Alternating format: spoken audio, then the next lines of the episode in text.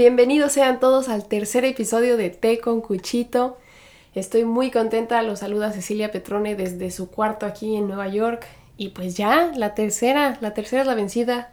Que bueno, no, ¿qué estoy diciendo? Desde el primer momento, desde el primer episodio dije, esto va en serio, me voy a comprometer con todos ustedes a, a crear contenido, a darles unas charlas amenas cada viernes. Y pues ya, vamos por el tercero. Estoy, estoy muy emocionada de pues que sigamos en pie, como podrán ver si es que me están viendo en el video. Me acabo de bañar, estoy muy fresca. Está haciendo muchísimo calor el día de hoy.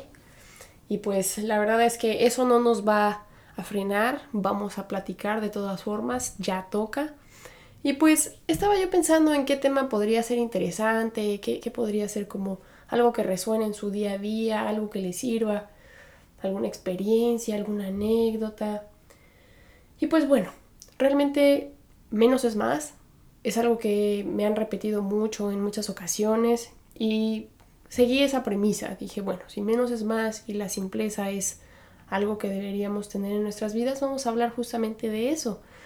Ah, hay un libro que me ha acompañado mucho, que es sobre enseñanzas budistas, que se llama You Are Here, de Thich Nhat Han. Aquí en el video se los voy a enseñar. Creo que estoy en espejo, pero bueno, aquí está el libro.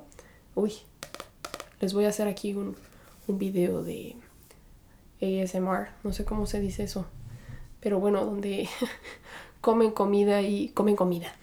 Ni modo que comieran qué, pero bueno, comen cosas en, frente del micrófono y luego agarran botecitos y le pegan con las uñas. No se crean, no voy a hacer eso.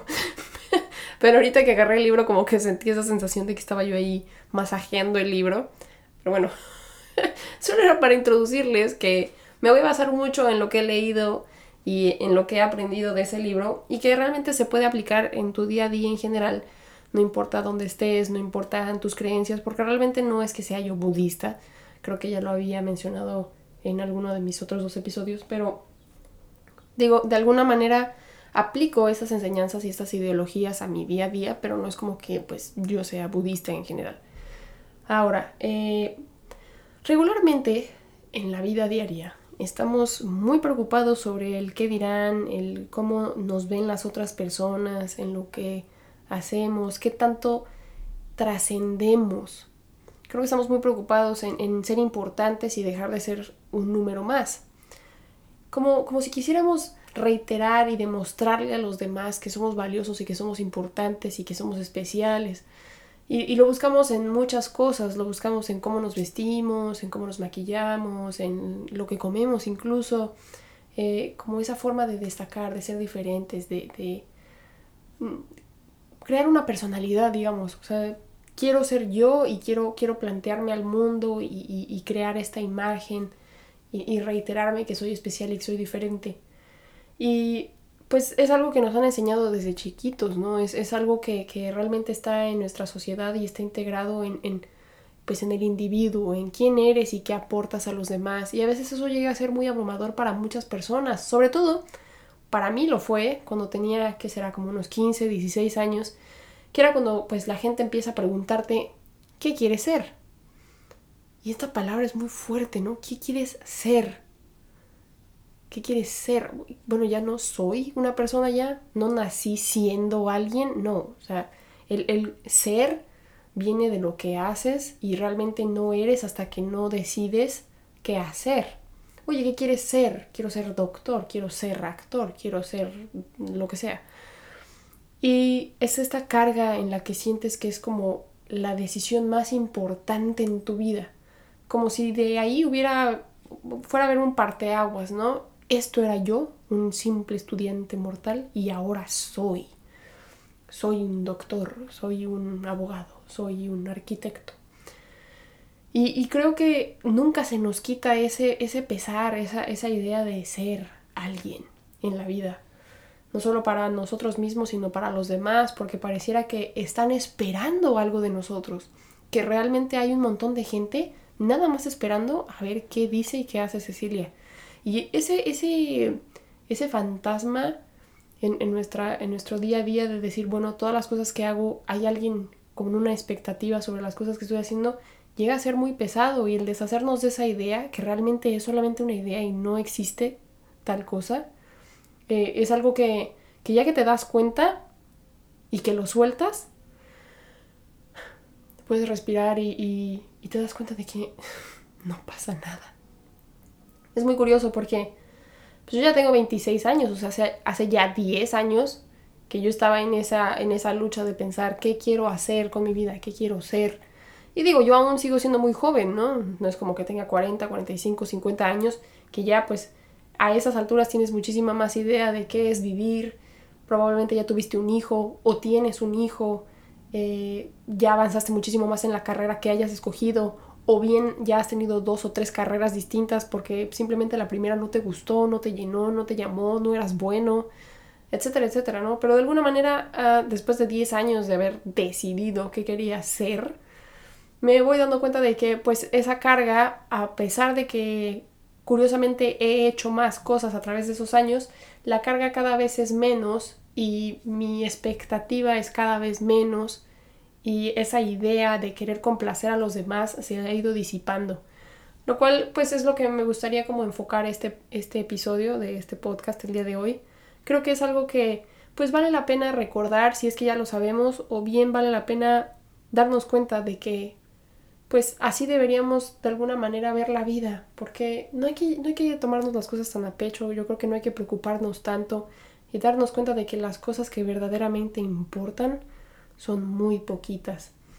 Eh, bueno, entonces, cuando yo tenía 16 años, eh, pues estaba esta, esta presión en la escuela sobre qué vas a estudiar, ten buenas calificaciones para que entres a la universidad y tengas un buen futuro, porque si no, bueno, prácticamente vas a terminar como un vago debajo de un puente si no estudias y no trabajas, ¿no? Y para poder trabajar necesitas una carrera y necesitas un título. Entonces, eh, pues hicimos muchos exámenes y muchas como eh, entrevistas y demás con psicólogos durante ese periodo en la escuela para que encontráramos nuestra vocación. Y heme aquí, después de 10 años de esas preguntas, una de mis eh, ideas o, de las como propuestas que se me dieron durante ese, ese lapso en la carrera, perdón, no en la carrera, en la preparatoria antes de la carrera, se me dieron esas opciones. Me dijeron, bueno, tú podrías ser buen abogado en cuanto a tu perfil y los exámenes que se te han hecho. Podrías estudiar comunicación, medios de comunicación, eh, como para trabajar en la televisión, en el radio. O te podrías enfocar a las artes. Y bueno, yo estaba ahí dividida entre esas dos. Ah, también, también me había tocado idiomas. También estaba yo ahí como que hubiera podido ser maestra de inglés o maestra de francés si es que lo hubiera continuado al francés.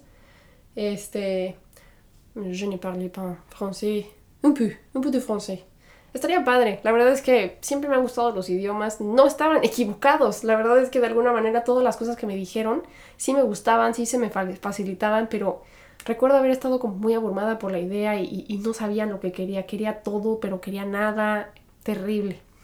Entonces, pues total, yo dije en ese momento, pues creo que quiero comunicación, creo que me gustan las cámaras, creo que me gusta estar delante y detrás de ellas, me, intriga mucho lo que sucede en todo ese medio.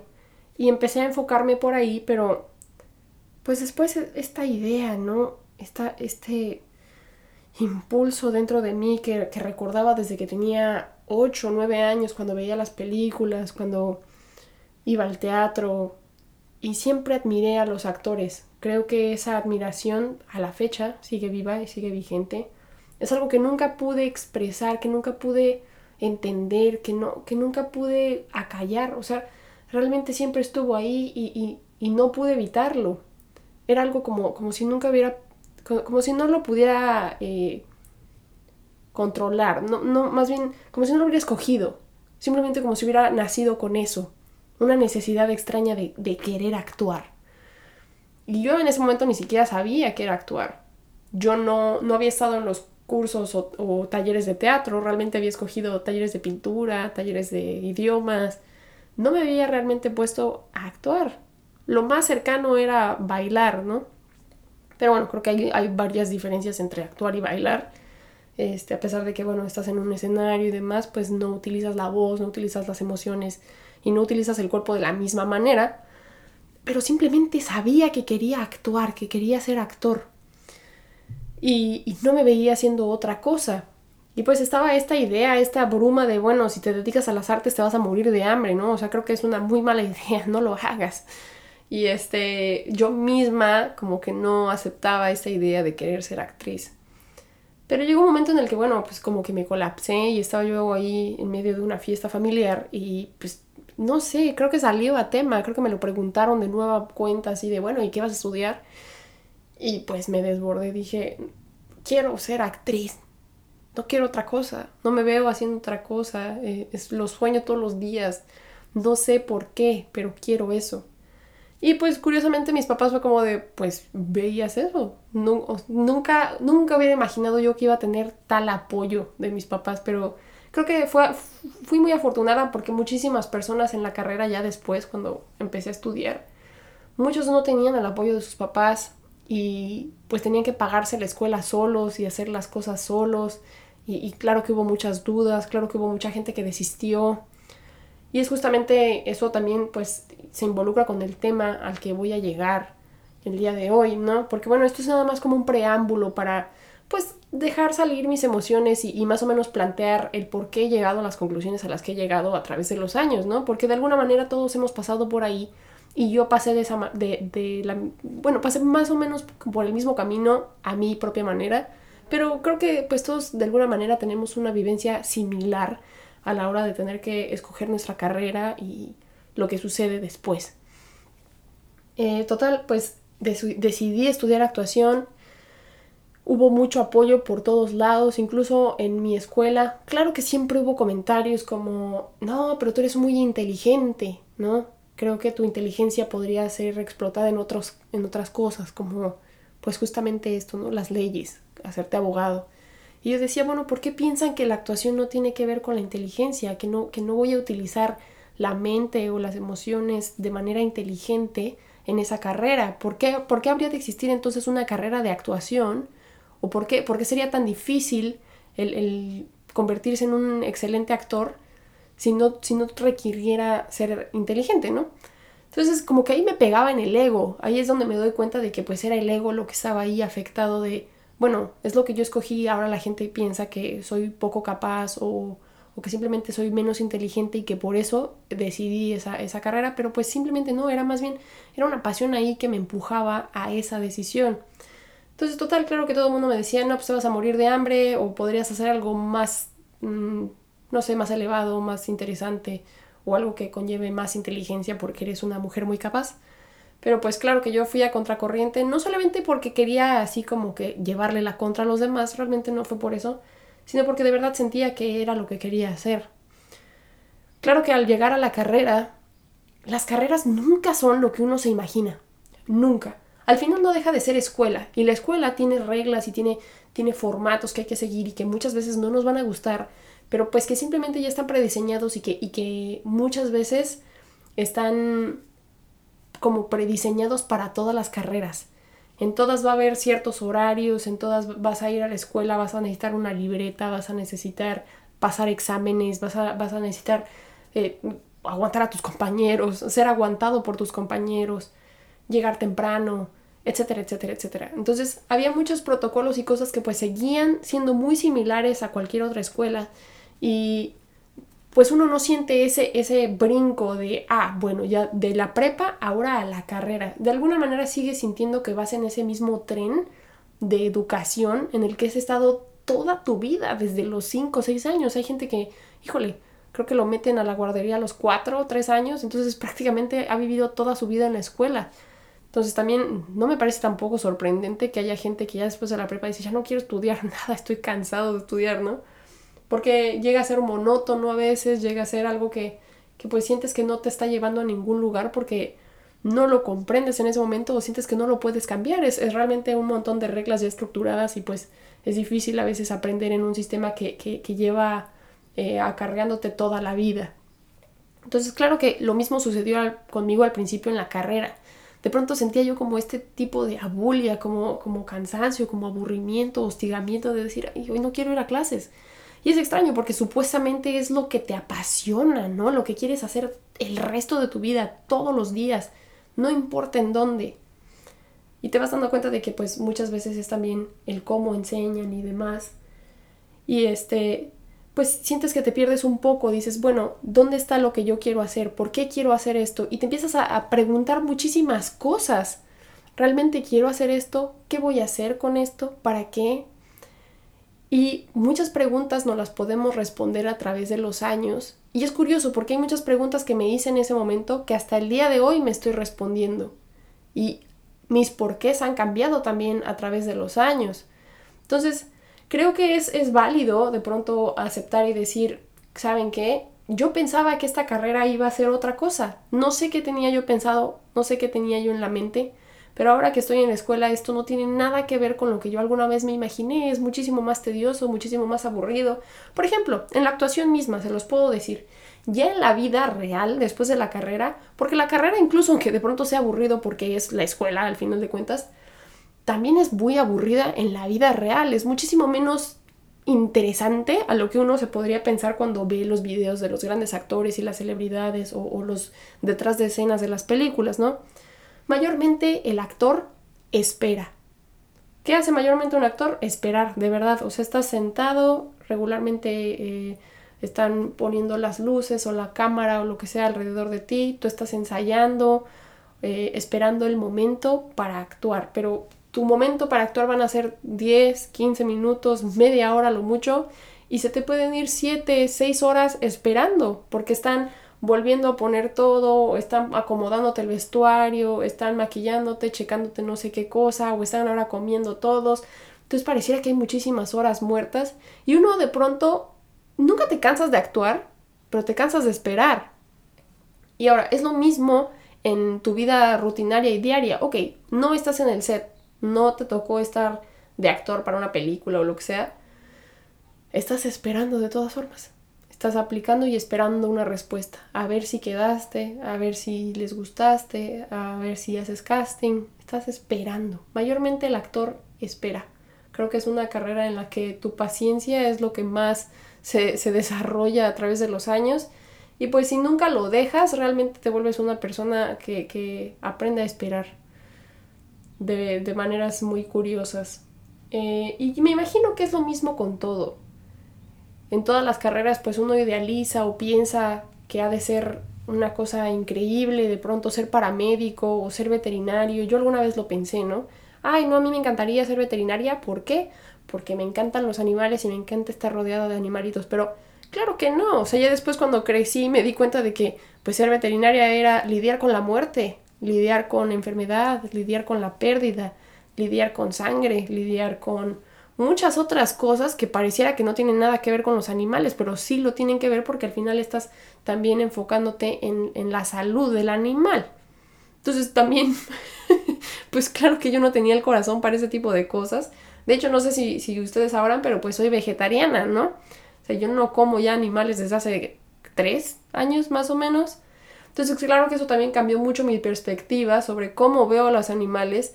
Y pues digo, o sea, sé que la, así como nacemos, morimos, moremos, ¿eh? ya, no, ya no sé ni hablar. así como nacemos, morimos, y pues los animales cumplen ese mismo ciclo de vida, ¿no? Claro que acepto que pues mis mascotas o, o los animales que nos rodean pues tarde o temprano se van a morir, pero el yo tener que lidiar ahí de primera mano eh, en la salud del animal a ver si vive o muere, híjole, claro que no. Entonces pues por eso estuvo padre porque de alguna manera me, doy, me di cuenta a temprana edad cuáles eran las cosas que me gustaban y que podía hacer y cuáles eran las que de plano pues no. Entonces pues sí, veterinaria tampoco. Y este, digo, ahí también les voy a comentar que, por ejemplo, matemáticas, híjole, yo no puedo poner números con números, no, me, me hago unas bolas, creo que mi hermano sí es disléxico, mi mamá me parece que también, yo no sé si tengo dislexia, al menos no, no me han diagnosticado así oficialmente, oiga, usted es disléxica, pero híjole, de, verdad hay, ciertas cosas en las que me sorprendo y digo, ¿cómo es posible que me haya yo perdido aquí en este edificio? Porque no pude recordar cuál era la derecha y cuál era la izquierda.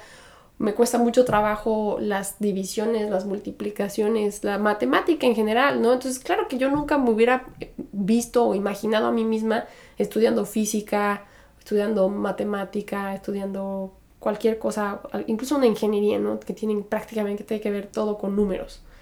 Entonces, está bien de pronto también aceptar en qué eres bueno, en qué no, y también no está mal. O sea, si lo que te gusta es la, el arte, la actuación y la gente dice que te vas a morir de hambre, no importa, tú aviéntate y de verdad es que las puertas se te van a abrir y vas a poder hacer muchas cosas con lo que hayas decidido, porque de alguna manera ahí vas a encontrar tu propia felicidad.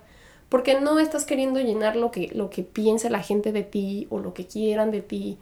Porque al final, créanme, la gente no está esperando nada de ustedes, están muy ocupados en sus propias vidas. Y ahora sí, después de 20 minutos de haberme aventado aquí plática sobre la carrera, eh, vamos a, retomar este libro. Ya no les voy a hacer aquí el ASMR. ¿Cómo se llama? Sí, creo que es ASMR. Ay, no sé. Donde habla uno muy sexy. Y este pone objetos enfrente del micrófono. Pero bueno, este libro prácticamente se enfoca en el descubrir la magia del vivir en el presente, el aquí y el ahora, porque es prácticamente lo único que tenemos, es lo único que existe. Nuestra ansiedad regularmente se enfoca en qué va a pasar en el futuro y nuestra depresión se enfoca regularmente en lo que ya sucedió en el pasado y en lo que no podemos cambiar. Así que lo único que realmente nos pertenece y en lo que podemos estar verdaderamente felices y tranquilos es el presente. Y curiosamente, bueno, como siempre, voy a a mencionar a mi mamá y sacarla al tema porque con ella es con quien he hablado de pronto sobre la mediocridad. Mi mamá, cuando era muy chica, eh, y lo menciona de pronto en varias anécdotas en la mesa, que cuando le, preguntaba a la gente, no, oye, ¿y tú qué quieres ser? Un día en una clase, eh, pues sus compañeros empezaron a decir, no, pues yo quiero ser mm, piloto, yo quiero ser eh, abogado, yo quiero ser astronauta. Y mi mamá dijo, yo quiero ser mamá. Y todo el mundo se burló de ella, ¿no? Y en ese momento ella no lo entendió, no entendió por qué, por qué ser mamá no sería algo valioso o algo en lo que pudieras enfocar tu vida o convertirlo en algo así como tu carrera. Eh, pues eso soy, quiero ser mamá, no me veo haciendo otra cosa. Y pues bueno, pasaron los años, mi mamá me tuvo a mí primero y luego tuvo a mi hermano y por 24 o 25 años se dedicó a eso, a ser mamá. Y creo que lo hizo excelentemente bien. O sea, creo que fue de todos los trabajos que ha tenido, que han sido muchos, creo que ha sido el que mejor ha hecho porque no solamente era buena para hacerlo, sino que lo hacía con, con mucha vocación y lo hizo con todo el amor y con toda la dedicación del mundo. Desde el día que yo nací hasta el día que decidí salirme de mi casa realmente no me faltó nada. Y mi mamá realmente no solamente decidió ser mi madre, que a la fecha pues lo sigue siendo y es una figura que no, gracias a Dios, sigo teniendo presente en mi vida. Pero pues no es solamente algo que mi mamá haya decidido, sino que algo, era algo que le gustaba y algo con lo que simplemente había nacido con ese, me gustaría llamarlo talento o, esa facilidad, porque bueno, no me voy a meter en esos temas, pero pues hay gente que pues simplemente, aunque sean mujeres, no tienen ese sentido materno, esa necesidad o, ese gusto por los niños o, esa idea de, querer tener un hijo alguna vez. Y eso es sumamente respetable y es incluso padre que, digas, bueno, ellas decidieron hacer otra cosa con su vida y no se estancaron en ese estigma de decir, tengo que ser mamá porque si no mi vida no está completa. Porque en efecto, no todos estamos hechos para hacer todo. Este, incluso aunque pareciera que pues físicamente o mentalmente estamos prediseñados para hacer algo, muchas veces no es cierto. Y cosas tan básicas como el ser una madre, eh, no cualquiera lo puede lograr y no cualquiera le gusta hacerlo. Entonces, me gustaría hacer un hincapié en eso y pues si tú eres mamá y estás escuchando esto, tu trabajo es, es muy valioso y es, es, bastante impresionante y es algo que no cualquiera puede hacer y que además pues estás forjando una vida, ¿no? Estás realmente, eres, e, eres la, la, creadora de, del futuro, porque a través de, de, tus enseñanzas y de lo que le estás enseñando a tu hijo, pues ese hijo tuyo puede, puede cambiar el futuro. Él, él, a través de lo que haga o lo que diga va, va a cambiar la sociedad, la sociedad. Entonces, pues me parece como muy bonito que hay personas que simplemente nos toca hacer una tarea y nos toca hacerla bien, ¿no? Así, así por muy pequeño que parezca para algunas personas el ser mamá, pues realmente es, una tarea 24/7 y es una tarea eh, muy humana y que pues se tiene que respetar y que no cualquiera la puede hacer. Y justamente hablando de la mediocridad, porque era algo que mi mamá mencionaba, ¿no? Decía, bueno, es que a mí siempre se me tachó de mediocre porque nunca tuve otras aspiraciones, ¿no? Yo no quería viajar por el mundo, yo no quería emprender un nuevo negocio o aprender eh, las grandes, no sé, filosofías de la vida, qué sé yo. Sí, claro, estuve, estaba em, eh, estudiando para la licenciatura de maestra y demás. Mi mamá ahorita es maestra, pero su, su, realmente su impulso en lo que ella se enfocaba cuando nosotros éramos chicos era en ser nuestra mamá. Y es curioso cómo muchas veces la gente pues demerita, sí, demerita, demerita ese tipo de, cosas porque está siempre esperando escuchar algo más de uno, ¿no? Y, es curioso porque ¿por qué, ¿por qué, necesitarías que las personas alrededor tuyo hagan más que tú o, o, que hagan solamente cosas que a ti te parecen interesantes, ¿no? Cuando realmente en esta vida necesitamos de todas esas personas, necesitamos de la persona que se dedica a limpiar, necesitamos de la persona que se dedica a construir o a arreglar cosas pequeñas, ¿no?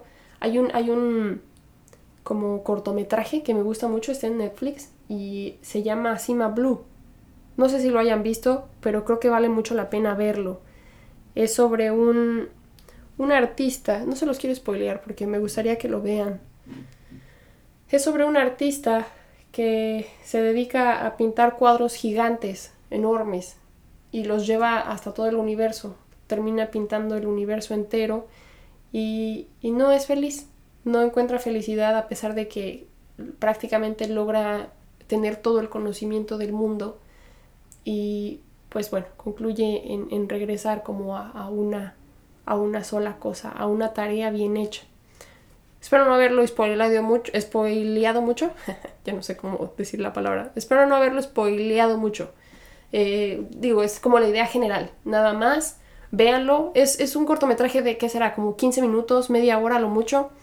Y, creo que es una enseñanza muy linda y, que también reitera lo que estoy intentando como de alguna manera compartir con ustedes hoy. Que no importa lo que hagan, siempre y cuando lo hagan bien y lo hagan con, con dedicación y lo hagan con vocación. No piensen de pronto que, híjole, es que lo que yo escogí es muy simple o simplemente dejé la escuela porque lo que me gusta es hacer esculturas con globos y decorar cupcakes para los cumpleaños de los niños. Y resulta que soy muy habilidosa. O yo trabajo en una lavandería y me encanta porque nadie dobla ropa como yo. Me acuerdo mucho de una de mis primas que trabajaba en Gap, en la tienda esta de ropa. Y pues estaba ya a punto de salirse de ahí porque iba a seguir estudiando, no me acuerdo si estomatología o una cosa así. Pero dijo, creo que me van a extrañar mucho en la tienda de ropa porque nadie, nadie dobla la ropa igual que yo. Y a mí me pareció muy hermoso eso porque dije, bueno, qué curioso, porque a pesar de que su, trabajo era sencillo, era simplemente doblar ropa, nadie lo hacía igual de bien que ella. Y para eso se le pagaba, para doblar ropa, pero doblarla bien, para que se vea como de tienda de primer mundo y nos den ganas de comprar esa playera que se ve súper suave y súper buena y súper nueva y que además esté en descuento, ¿no? Ve tú a saber. Entonces, es ese tipo de cosas, es ese tipo de, simplezas que pareciera que no importan, pero que sí importan. Y que a veces nos sentamos y decimos, ay, no, qué mediocre, ¿no? Esta persona nada más aspira a doblar bien la ropa. O sea, qué, qué triste su vida, ¿no? Pero no, realmente creo que somos mucho más que lo que hacemos. Somos, somos ya de por sí, y este libro lo dice, un milagro. Realmente el que estés vivo aquí escuchándome o está cocinando en tu casa o manejando, el simple hecho de que estés aquí en este mundo existiendo, en esta realidad, en este preciso momento, ya es un milagro y ya es suficiente como para sentir que, que eres merecedor de, de estar aquí, de respirar, de recordar que simplemente es volver a conectar con eso, que no estás solo, que estás interconectado con todo lo que te rodea. No eres nada más tú y lo que hagas o las personas que estén alrededor de ti. Es el cielo y las nubes y las plantas. Es la ropa que traes puesta y es tu respiración. Muchas veces nos preocupamos, ¿no? Ay, no, es que, ¿por qué tengo el cuerpo que tengo? ¿Por qué tengo la cara que tengo? No lo escogiste, realmente no es algo que hayas escogido, simplemente naciste con eso, naciste con esas herramientas y puedes decidir hacer o no hacer lo que se te antoje, porque al final de cuentas nadie está esperando que hagas nada. Está en tu poder, sí, hacer algo y, crear un cambio, generar un cambio para los demás, aportar a los demás. Pero si no lo haces, tampoco pasa nada. Y no te sientas mal en decir es que soy un mediocre porque nunca salgo de mi zona de confort, por ejemplo. O nunca hice algo que fuera interesante o inteligente o importante. Creo que con el simple hecho de estar vivo y estar aquí es, es ya un, una maravilla, es un milagro el que estés respirando y estés existiendo aquí junto con todos nosotros. Y el simple hecho de que tengas la posibilidad y la oportunidad de estar vivo, de aprovechar y disfrutar todo lo que hay en esta vida, ya es suficiente. Creo que nos embotamos tanto en, el trabajo, en, en, en ese tipo de simplezas que se nos olvida lo, maravilloso que es estar vivo, el simple hecho de respirar, el simple hecho de, estar, de existir. Creo que al final esa es mi conclusión. O sea, podemos pensar que, híjole, este, no queremos ser mediocres, queremos... Porque, ah, también está ese miedo, ¿no? Nuestra vida es prestada y pues nos vamos a morir tarde o temprano. Y no puedo no aspirar a nada, ¿no? Necesito, necesito trascender de alguna manera. Pero ya trascendiste. De alguna manera, el, simple hecho de, haber nacido, ya trascendiste en tu mamá, trascendiste en tus hermanos, trascendiste en tu familia, trascendiste en tus compañeros de la escuela, trascendiste en tus compañeros de trabajo y trascendiste en el mundo, porque pues cada, cada paso que das, cada día que te levantas y, comes o, aportas algo a la vida en general, ya trascendiste, estás interconectado con todo lo que está vivo a tu alrededor. Entonces, no, no pierdas tanto tiempo pensando y partiéndote la cabeza en que tienes que hacer algo en el que, pues bueno, tu nombre aparezca en una placa y, y que esté inmortalizado para siempre para que te conviertas en el siguiente Elvis Presley. No, no necesariamente. Creo que la vida es mucho más simple que eso y no, no, deberíamos sentirnos culpables porque sentimos que no hemos logrado todo nuestro potencial. Llévensela con calma. Creo que, como lo dije ya varias veces, estar vivo es un milagro y hay que estar agradecidos con lo que tenemos. Y no tengan miedo. No tengan miedo a, a lo que venga después. No estén muy ansiosos sobre el futuro o sobre, sobre el pasado que no pueden cambiar. Creo que ahorita, en este preciso momento, tienen una gran oportunidad frente a ustedes y está en ustedes hacer lo que quieran. Y si lo que quieren hacer es nada, está más que perfecto. Me parece muy, muy valioso y muy importante darnos la oportunidad de hacer nada de vez en cuando. También es, es, es muy enriquecedor el darnos la oportunidad de sentarnos y hacer nada.